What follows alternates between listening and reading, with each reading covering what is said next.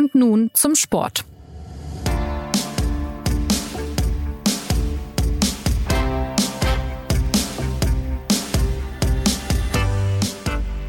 Die deutsche Fußballnationalmannschaft liegt am Montagabend schon 2 zu 0 vorne gegen England und verspielt diesen letzten ernsthaften Test vor der WM in Katar dann doch noch irgendwie. Innerhalb von drei Minuten kassiert die Elf von Bundestrainer Hansi Flick zwei Tore. Und das Ganze droht völlig zu kippen, als Nico Schlotterbeck seinen Dortmunder Vereinskollegen Jude Bellingham elfmeterreif fault und Harry Kane fantastisch zum 3 zu 2 verwandelt.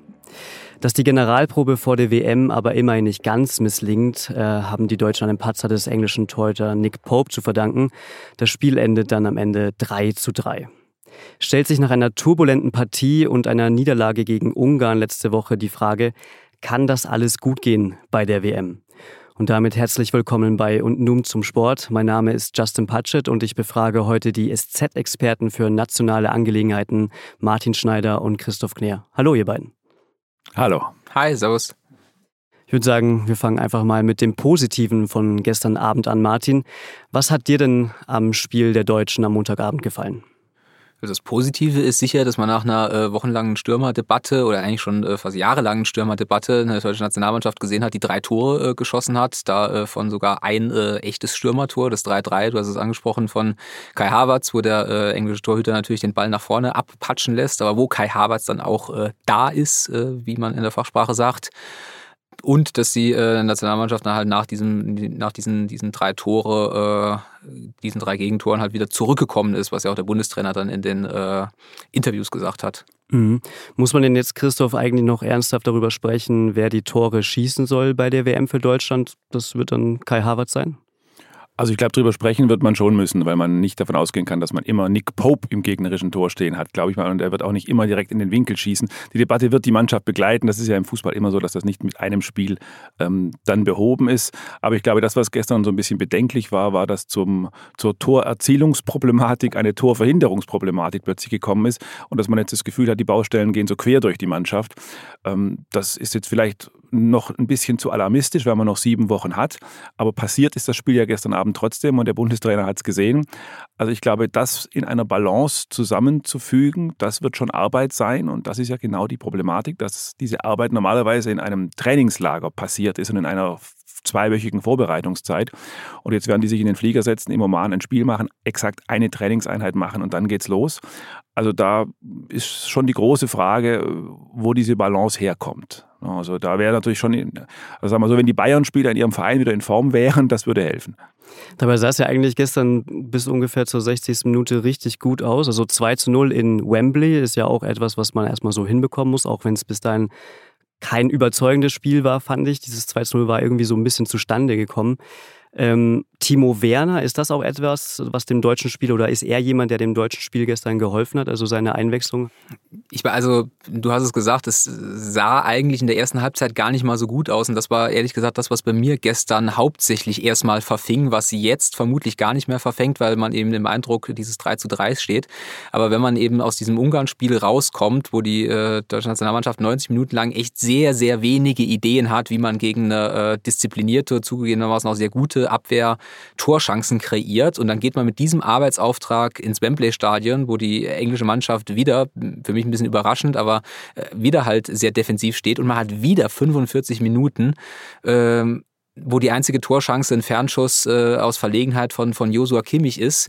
Das fand ich fast schon am, am bedenklichsten äh, gestern. Sie sind dann aus der Halbzeit besser, besser rausgekommen. Äh, ja, Timo Werner ist, äh, ist eingewechselt worden, wobei ich seine Einwechslung jetzt nicht so als äh, entscheidenden Faktor äh, angesehen hat, sondern dass vor allem ähm, Jamal Musiala dann besser ins Spiel gekommen ist, der dann ja auch den äh, sowohl den Elfmeter rausgeholt hat, als auch das äh, 2 zu 0 eingeleitet hat, wenn ich es richtig äh, erinnere.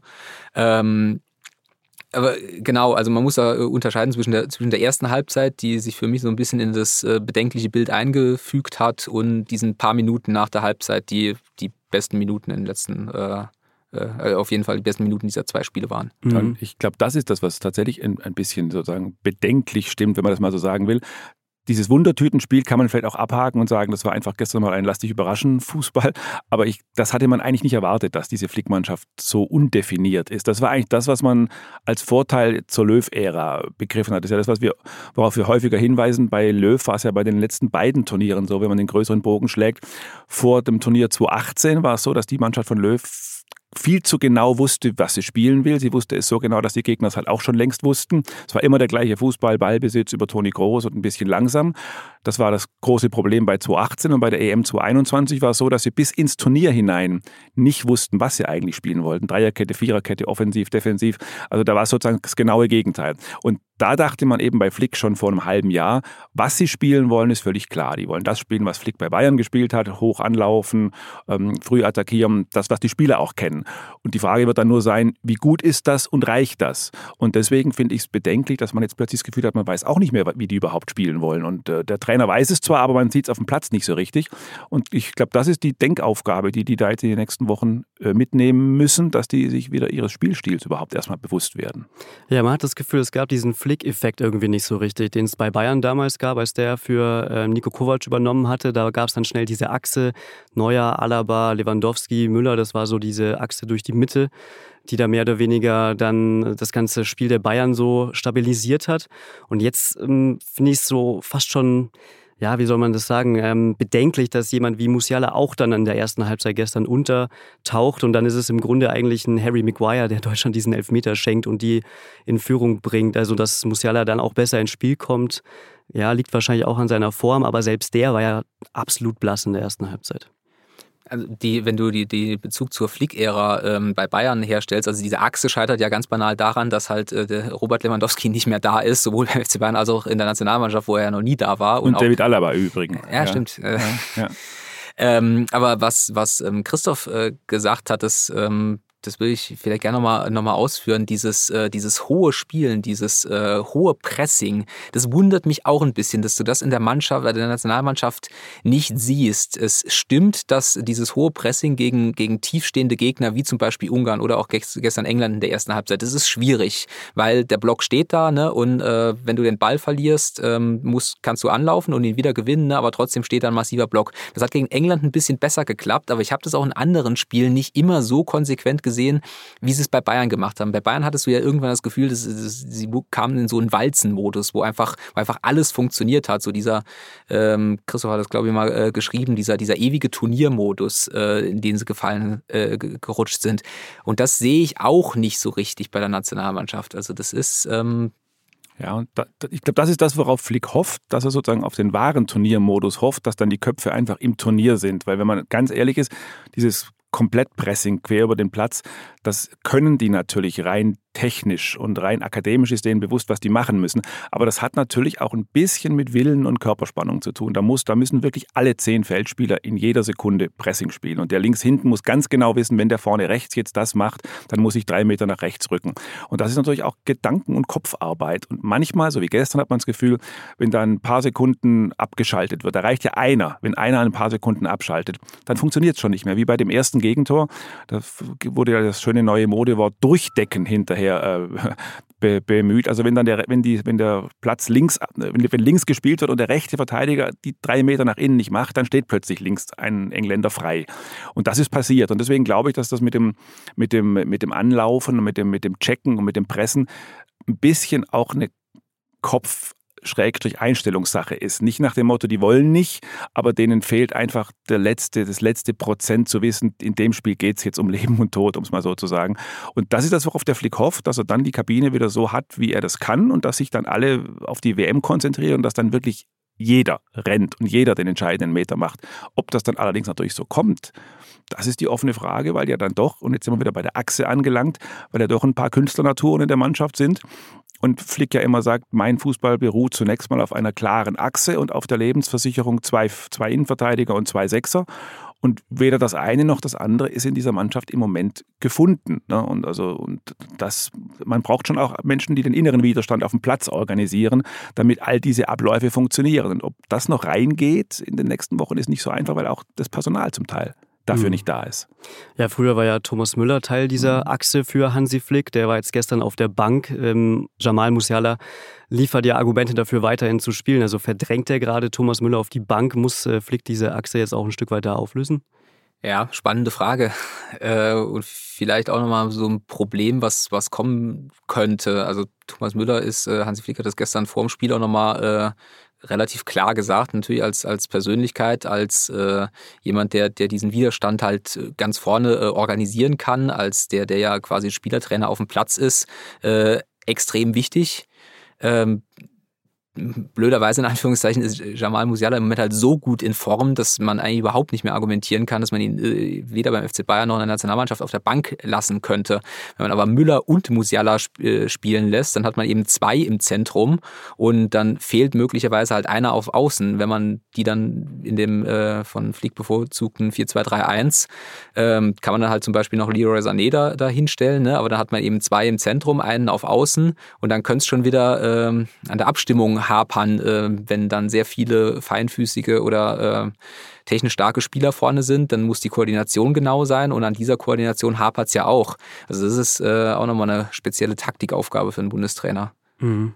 Vielleicht nochmal ganz kurze taktische Nachfrage. Also wir haben den Punkt ja eigentlich schon abgeschlossen gerade, aber Christoph, was ist jetzt eigentlich noch die taktische große Idee, die Hansi Flick hat? Also früher bei Löw waren ja immer die Spanier das Vorbild, dann irgendwann kam diese Russland-WM und dann waren die Franzosen mit diesem ähm, effektiven Verteidigen und effektiven Angreifen äh, das Vorbild. Wo liegt Hansi Flick jetzt? Ich glaube, es ist, wie soll ich sagen, es ist, glaube ich, Flicks Vorteil, dass er sozusagen kein Ideal hat, zu dem er aufblickt. Ne? Also das, das war ja beim, das hat man letztes Jahr bei der Europameisterschaft gemerkt. Da ist es auch ein bisschen durchgedrückt, da haben es ein paar Leute erstmals erzählt, dass diese, dass diese Riesenvorbilder, die Löw hatte, nicht immer von Vorteil waren, weil er manchmal, nachträglich erklärt sich da ein bisschen die Geschichte, weil er manchmal ein bisschen demütig wurde, wenn es gegen, gegen diese Mannschaften ging. Also wenn es gegen Spanien ging, gegen die Spanier, wie der Yogi immer voller äh, Demut gesagt hat, dann hat die Mannschaft auch ein bisschen vorsichtig gespielt. Gegen die Franzosen letztes Jahr bei der Europameisterschaft. Da hat man das Gefühl, der Löw hat so viel Respekt, dass er seiner Mannschaft ein bisschen den Mut wegtrainiert. Und, ähm, und wenn es nur unbewusst war, durch, durch, durch sein Vorleben.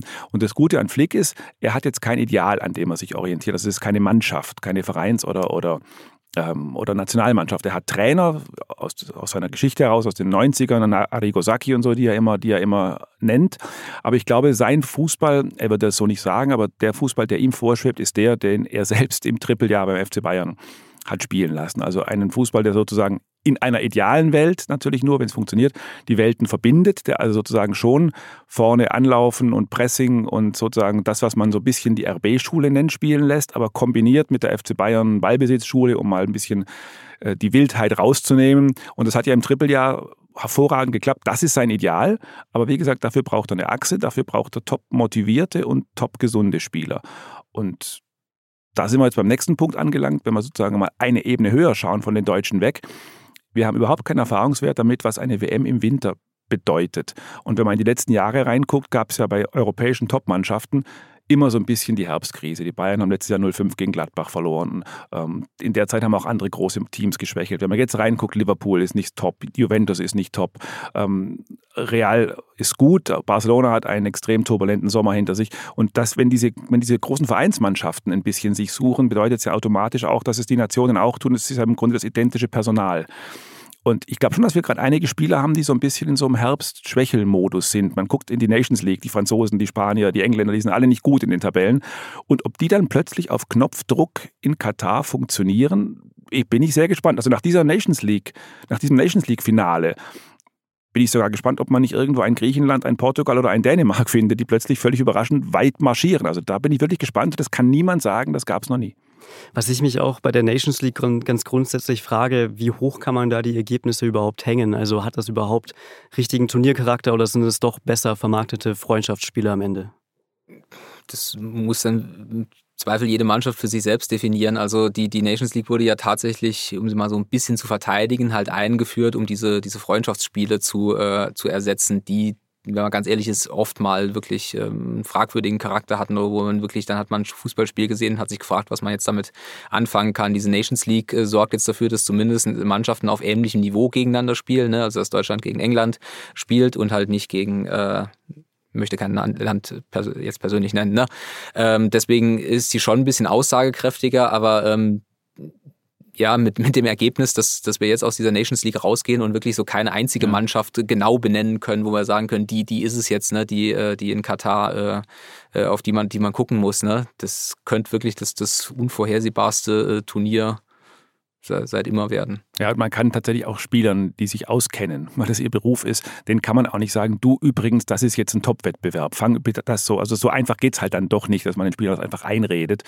Und ich glaube, im Umkehrschluss wenn man das gestrige Spiel anguckt, merkt man, dass die Nations League, ich sage es mal vorsichtig, in den Spielerköpfen halt nicht ganz oben steht. Denn Flick hat es ja versucht, Oliver Bierhoff hat es versucht, die haben sozusagen, die, das Argument war ja seriös zu sagen, ein, ein Sieg in unserer Nations League-Gruppe würde bedeuten, dass wir im nächsten Sommer beim, am Final Four teilnehmen dürfen. Und das würde bedeuten, dass wir, die Deutschen, ähm, Wettbewerbsspiele haben in der nächsten Saison. Sonst gibt es sonst ja keine, weil man als, als Veranstalter für die nächste EM qualifiziert ist. Und dann könnten wir einen Titel gewinnen. Und diese Argumente haben wir überhaupt nicht verfangen. Das ist nicht angekommen, offenkundig in der Mannschaft. Sonst hätte man sich so ein 2-0 nicht wegnehmen lassen. Ich glaube, das spricht im, da kann die Nations League die Arme nichts dafür. Äh, aber man kann daran, glaube ich, schon rückwirkend ablesen, dass das jetzt nicht der Wettbewerb ist, auf den die Spieler wochenlang hinfiebern. Ja, wenn man auf die Aufstellungen guckt bei der Nations League, dann scheint es ja schon so, als ob da Top-Mannschaften auf den Rasen geschickt werden. Dass es gestern die erste Elf war, die Deutschland gerade zur Verfügung hat, ähm, das lag jetzt wahrscheinlich eher daran, dass es wirklich der letzte ernsthafte Test vor der WM war. Vielleicht können wir da auch nochmal ganz kurz um, ähm, über ein paar Positionen sprechen. Also im Tor Marc-André Ter Stegen war gestern schon sehr überragend, aber Hansi Flick wird sich vermutlich keine Torhüter-Debatte antun, jetzt nur vor der WM. Ja, Manuel Neuer ist äh, Kapitän, sein, sein Status ist, steht nicht in Frage und ähm, das wäre eine Baustelle, die er sich aufmacht, die äh, nicht zielführend und einfach unnötig wäre. Ja, und wenn, wenn, man, wenn man Flicks Dogma eben kennt, ich brauche in der Mannschaft eine Achse und das ist die Nummer 1 und die Nummer 4 und die Nummer 6 und die Nummer 10 und die Nummer 9, also die geht durch die Mitte, dann wäre es ja jetzt in der aktuellen Situation, wo die Mannschaft sich eh sucht, wäre es ja quasi, wäre es Harakiri, wenn er sozusagen ein, eines der wenigen funktionierenden Achsenmodule ohne Not rausreißt. Mhm. So, so bitter das übrigens für Marc-André ja. Ter Stegen ist. Ne? Er ist äh, sowohl im Verein als auch in der Nationalmannschaft hat er super gehalten ne? und er würde vermutlich bei jeder anderen Nationalmannschaft im Tor stehen. Aber Im Grunde müsste tatsächlich mal in seinen Stammbaum gucken, ob man nicht für ein anderes Land noch spielen kann und ob man nicht die FIFA-Regeln noch entsprechend ändert, eine Lex Ter Stegen einführt. Ja. Man weiß auch nicht wirklich, wie lange Neuer noch vorhat zu spielen, oder? Da gibt es jetzt noch kein Ende in Sicht. Also man redet ja nicht offen drüber, aber inoffiziell heißt es schon, dass er, sagen wir mal, ich will nicht sagen, sich mit dem Schicksal von Hansi Flick verbindet, aber die beiden planen schon bis zumindest mal bis zur EM 2024 in Deutschland. Dann würde Neuer 38 werden. Ähm, das ist dann schon ein gesegnetes Alter. Aber Ter Stegen wird dann auch schon 32, 33 sein. Was Ter Stegen retten könnte, das, aber das ist jetzt ein Spezialthema, dass man den deutschen Nachwuchstorwart jetzt gerade nicht sieht. Also vielleicht hat Ter Stegen Glück, dass er dann nochmal eine WM 26 spielen darf. Martin, was mich so ein bisschen enttäuscht ist oder wer mich so ein bisschen enttäuscht ist, Serge Gnabry in letzter Zeit. Also wie lässt sich sein Formtief eigentlich erklären? Ich war immer der Überzeugung, dass wenn Lewandowski bei den Bayern geht, dann gibt es da auch einen Serge Gnabry, der endlich Platz im Zentrum bekommt, was ja auch eigentlich seine Lieblingsposition ist. Aber jetzt ist er ja nicht mal mehr in der Startelf. Also was ist da eigentlich genau los?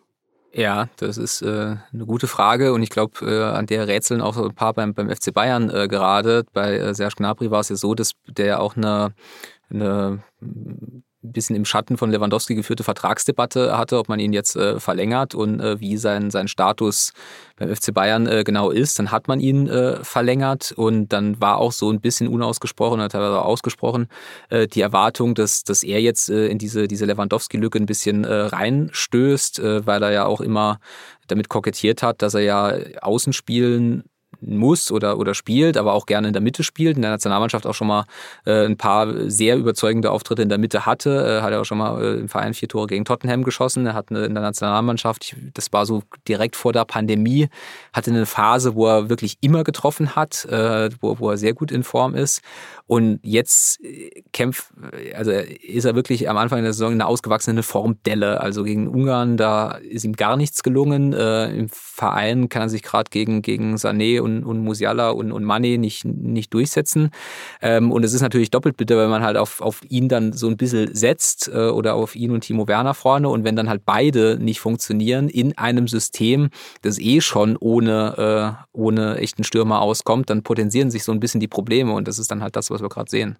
Also Serge Gnabry ist insofern für uns eine gute Personalie, weil manchmal rätseln ja nur wir an irgendwas rum, aber innerhalb der Kabine ist es völlig klar und wir wissen es noch nicht, weil wir nicht in der Kabine sind. In diesem speziellen Fall ist es tatsächlich so, dass auch die Kabine das nicht weiß. Also tatsächlich Rätseln ist das beim FC Bayern selbst, das sagen die auch, wenn man mit denen spricht, ein großes Rätsel. Und es ist genau wie du sagst, also das ist, die haben tatsächlich gedacht, das ist jetzt, das gibt ja von Hasan Salihamidzic auch den Begriff, dass der Lewandowski-Wechsel ein paar auch befreien könnte. Da war natürlich immer ein bisschen Serge Gnabry mitgedacht, dessen Fähigkeiten ja eigentlich Zug zum Tor, immer direkter Weg für 20 Saisontore reichen könnten. Und das war die, tatsächlich die Hoffnung. Und das kann sich bei Bayern tatsächlich niemand erklären. Es gäbe keine körperlichen Gründe, hört man, also der sei fit und austrainiert. Und ob jetzt, er hat auch eigentlich seinen Vertrag auch verlängert, also alles, was sozusagen nach Banallogik äh, Druck erzeugen könnte oder, oder Verunsicherung erzeugen könnte, ist eigentlich alles aus dem Weg geräumt. Ähm, und von daher ist es tatsächlich eine Personalie, auch wenn man nicht über Gnabry nicht so oft redet, die tatsächlich beide Mannschaften ein bisschen beeinflusst, belastet, weil man da einen Faktoren nicht hat, mit dem man eigentlich gerechnet hat. Mhm. Bei der WM 2018 war es ja auch schon so, dass die Bayern-Spieler so ein bisschen ihre Problemchen mit in die Nationalmannschaft genommen hatten. Damals dieses Halbfinale aus in der Champions League haben die Spieler nicht gut verdaut. Ist es jetzt wieder so eine Situation, in der man diese alte Weisheit zitieren muss, wenn es bei den Bayern nicht läuft, dann läuft es auch in der Nationalmannschaft nicht?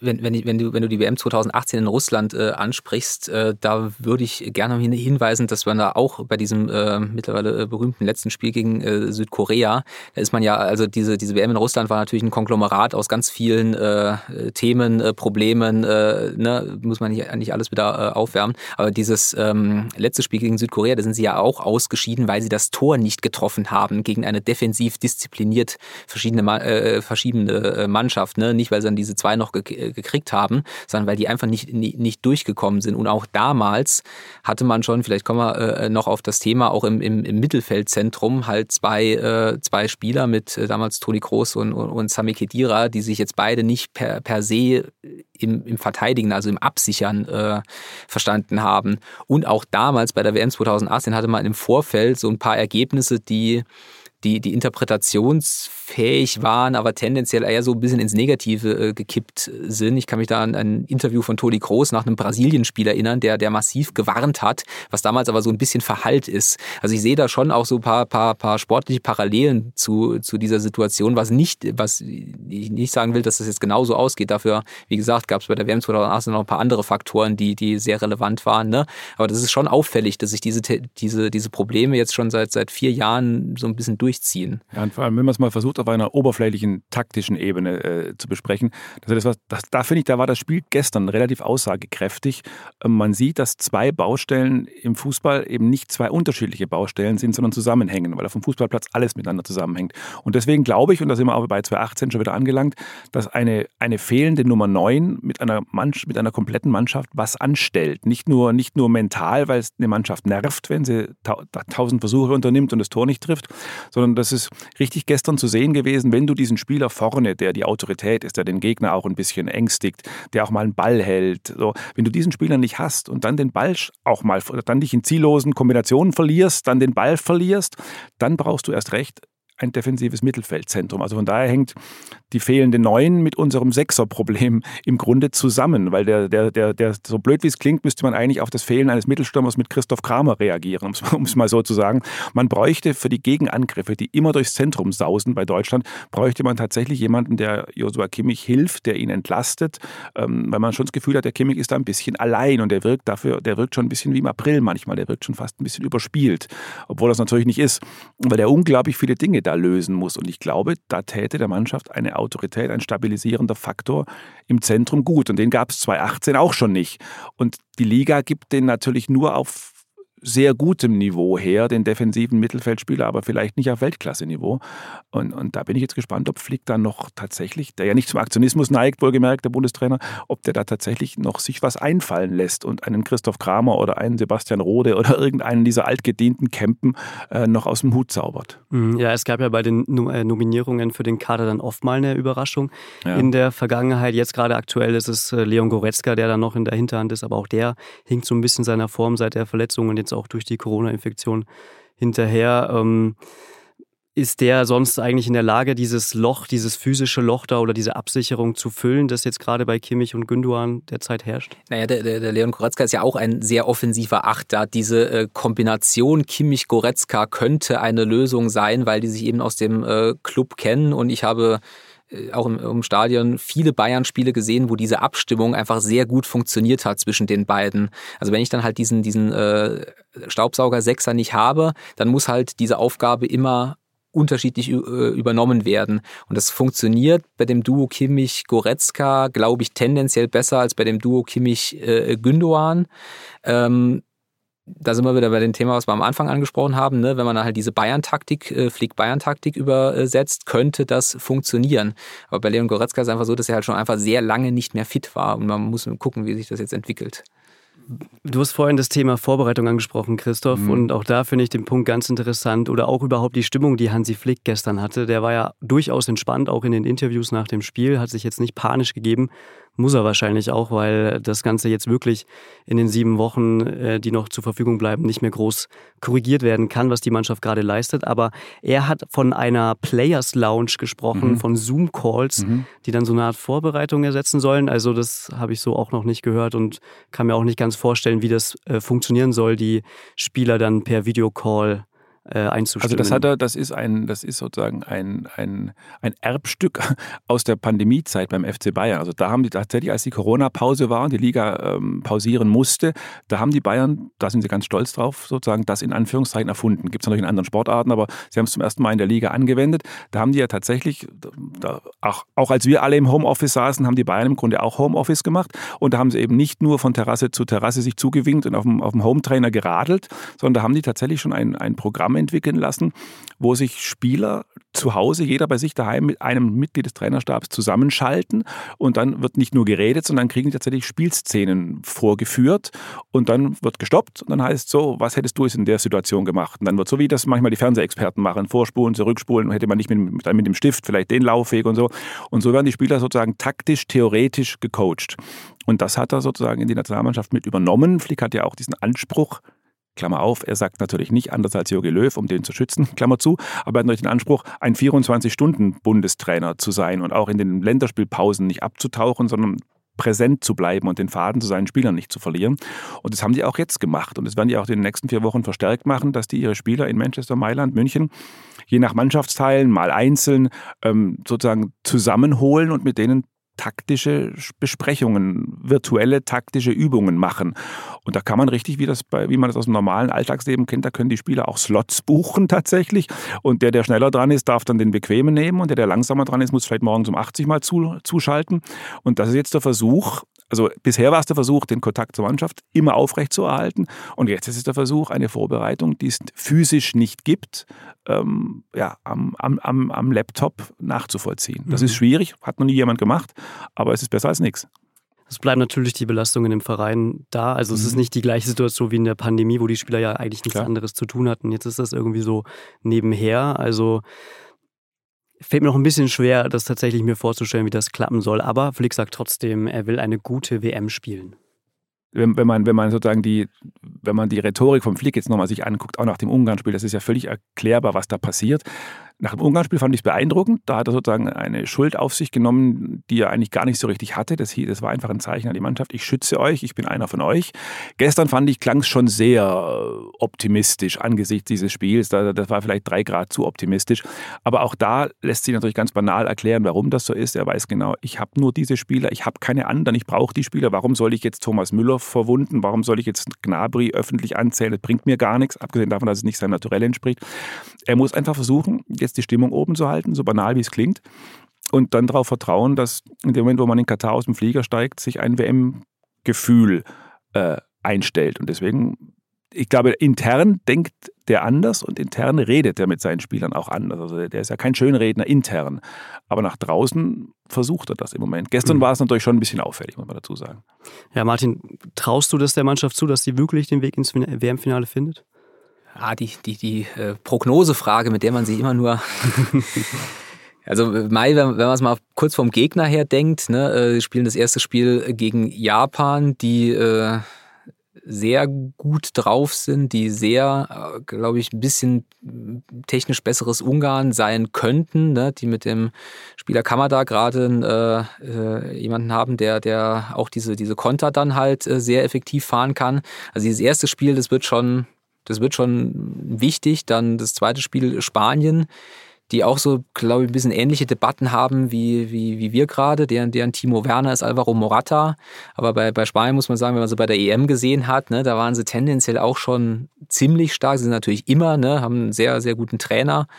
Äh, und Costa Rica dann äh, hinten raus, muss man mal gucken, wie die ersten zwei Spiele ausgegangen sind. Ne? Es wäre vielleicht vom Spielplan her auch besser gewesen, wenn, wenn Costa Rica das erste äh, Vorrundenspiel gewesen wäre, nicht nur aus historischen äh, Gründen.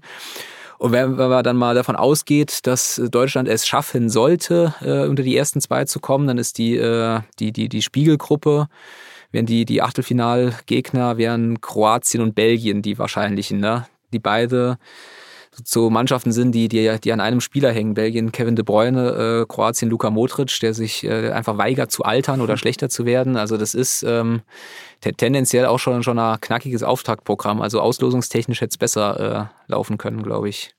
Also es, es müsste gar nicht, es müsste gar keine Riesenkrise passieren, dass man nach zwei Spielen plötzlich einen Punkt hat. Also es kann passieren, dass man gegen Japan einfach mit einem 1-1 ins Turnier geht und gegen Spanien 0-1 verliert. Dann steht es, das muss noch gar nicht katastrophal laufen, dass das eintritt. Und dann steht man mit einem Punkt da. Also das könnte durchaus passieren. Ähm, ich traue der Mannschaft aber trotzdem zu, dass die sich sozusagen, weil das ist ja, das ist ja sozusagen die Qualität von Hansi Flick, dass es irgendwie auf eine uns äh, nicht erklärbare Art schafft, Kabinen in den Griff zu bekommen, einen Spirit zu erzeugen. Deswegen könnte ich mir schon auch vorstellen, dass das entgegen des England- und Ungarn-Eindrucks relativ weit geht. Aber die Vorrundengruppe ist natürlich schon gefährlich.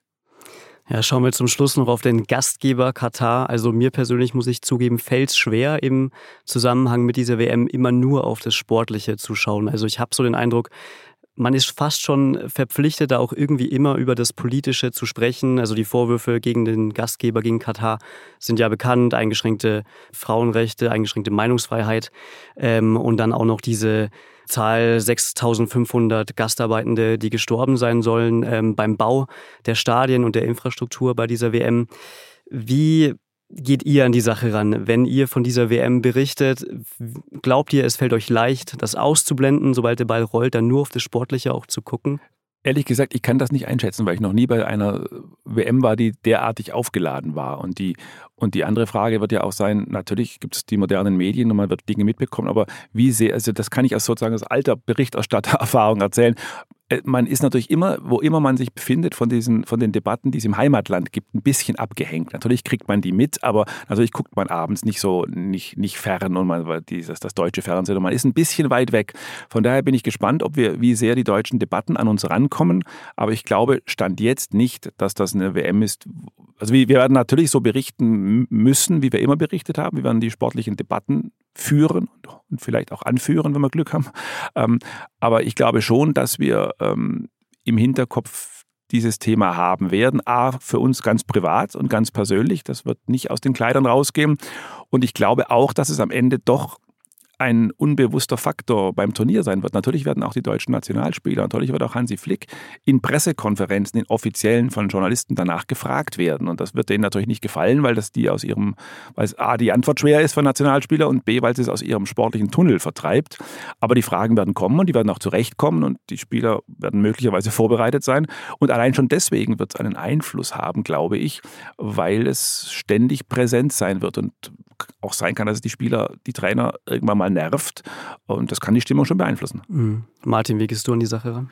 Naja, für, für uns als äh, Süddeutsche Zeitung oder als Berichterstatter von der SZ ist es ja immer so, dass wir äh, quasi das, äh, so ein Sportereignis im, im Gesamten sehen. Und das äh, ist jetzt auch nicht das erste äh, kontroverse Großsportereignis. Ne? Wir hatten schon mal eine Leichtathletik-WM äh, in Katar, wo, wo der Kollege vor Ort war. Wir hatten jetzt im Februar Olympische Winterspiele in Peking. wir hatten vor vier Jahren die, die WM in Russland.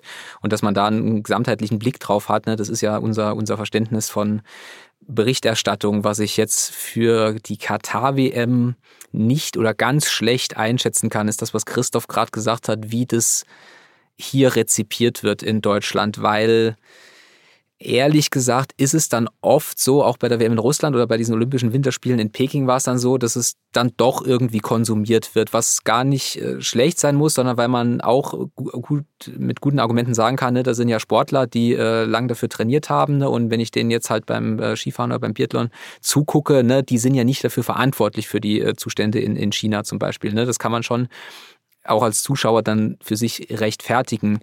Bei dieser WM in Katar, das, ich weiß halt nicht, wie sich diese Energiekrise entwickelt im Winter, wie das äh, wird. Ne? Da steht es mir jetzt auch nicht zu, darüber zu spekulieren, aber äh, zumindest der Gedanke, dass äh, wenn man dann eben Fußballer in, in, im Wüstenstaat da halt äh, sieht, in einem eh schon fragwürdigen Turnier, könnte das zu, zu einer möglichen Stimmungsschwankung führen, die wir so bisher noch nicht gesehen haben. Und ich glaube, das ist mindestens so spannend wie das Ergebnis, wer am Ende Weltmeister wird. Ob all diejenigen, die jetzt aus guten Gründen sagen, also die WM gucke ich jetzt nicht, das hört man ja auch so im privaten Kreis, dass viele Fußballfans sagen, die WM schaue ich nicht. Ob die dann nicht, wenn es losgeht, dann doch heimlich vielleicht den Rollladen zumachen, wird ja auch früh dunkel, und dann heimlich, damit niemand es merkt, den Fernseher anmachen. Also da bin, ich, da bin ich sehr gespannt, was aus diesen Vorsätzen wird.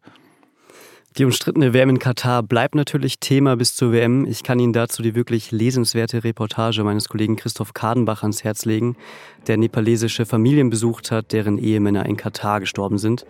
Den Text finden Sie im SZ-Magazin vom vergangenen Freitag und den verlinke ich Ihnen auch nochmal in den Show Notes. Oder Sie hören am 10.10. .10. hier Und nun zum Sport rein. Da ist Christoph Kadenbach bei meinem Kollegen Jonas Beckenkamp zu Gast. Nächste Woche am 3.10. gibt es aufgrund des Feiertags dann keine Ausgabe von uns. Für die Nationalmannschaft gibt es noch genau einen Termin vor der Weltmeisterschaft. Mitte November geht es gegen den Oman, bevor es dann am 23.11. soweit ist und Deutschland gegen Japan sein erstes WM-Spiel in Katar bestreitet. Feedback können Sie wie immer gerne an podcast.sz.de schicken. Ciao, Servus, sagt Justin Patchett.